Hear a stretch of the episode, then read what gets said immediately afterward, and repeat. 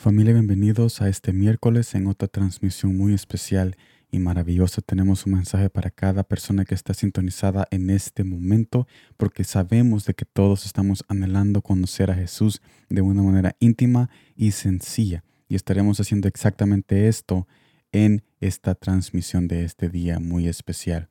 Números capítulo 16, versículo 3. Ahí estaremos viendo y conociendo lo que Jesús quiere decir para nosotros. Y dice así de esta manera. Y se juntaron contra Moisés y Aarón y les dijeron, basta ya de vosotros, porque toda la congregación, todos ellos son santos, y en medio de ellos está Jehová. Porque, pues, os levantáis vosotros sobre la congregación de Jehová. La rebelión de Core nos deja mucho que pensar en qué significa ser un líder. O sea, la rebelión que Core hizo nos hace mucho que pensar en qué significa ser un verdadero líder. Y esto me lleva al primer punto. El comienzo de un líder no es en la rebeldía. Un líder no debe de comenzar su liderazgo en la rebeldía. Se comienza en la presencia de Dios. Mire lo que dice Lucas capítulo 2, versículo 46 y 52 el versículo 46. Y aconteció que tres días después le hallaron en el templo, a quien, a Jesús, sentado en medio de los doctores de la ley, oyéndoles y preguntándoles. Versículo 52. Y Jesús crecía en sabiduría y en estatura y en gracia para con Dios y los hombres. A comparación de Coré, él, ¿a dónde comenzó? Comenzó en la rebeldía, donde vemos en el texto que acabamos de leer en Números 16. Tu, segundo punto, Coré con los demás que lo acompañaban. Querían el poder de un líder no para servir.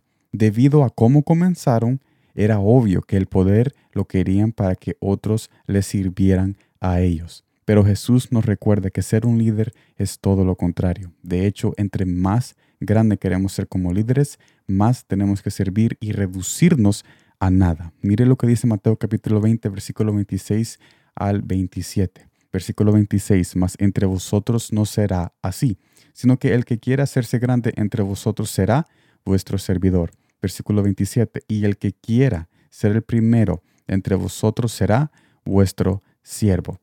En este mensaje somos invitados a reconocer de que Jesús es nuestro líder ejemplar. Si tú quieres ser un líder en tu trabajo, si tú quieres ser un jefe, si tú quieres ser un empresario líder y si tú quieres ser un líder en tu casa, en tu hogar, en tu escuela, tenemos el ejemplo, el ejemplo perfecto. Tenemos a un Dios que se hizo carne, cuyo nombre es Jesús, que nos dio el ejemplo de cómo ser un líder, un líder verdadero. Y no solamente eso, pero Él nos dijo, tú quieres ser un líder, aquí está el ejemplo. Y también te voy a dar mi espíritu para que te ayude a ser ese líder ejemplar que yo quiero hacer en ti y en todos los que están escuchando este mensaje, porque todos los que están escuchando este mensaje tienen un espíritu no de cobardía, sino que de líder, de poder, de amor y de bondad por aquel quien puso todo eso en ustedes, que es Jesús, nuestro Padre Celestial. Así que si tú quieres ser un líder, somos invitados a ver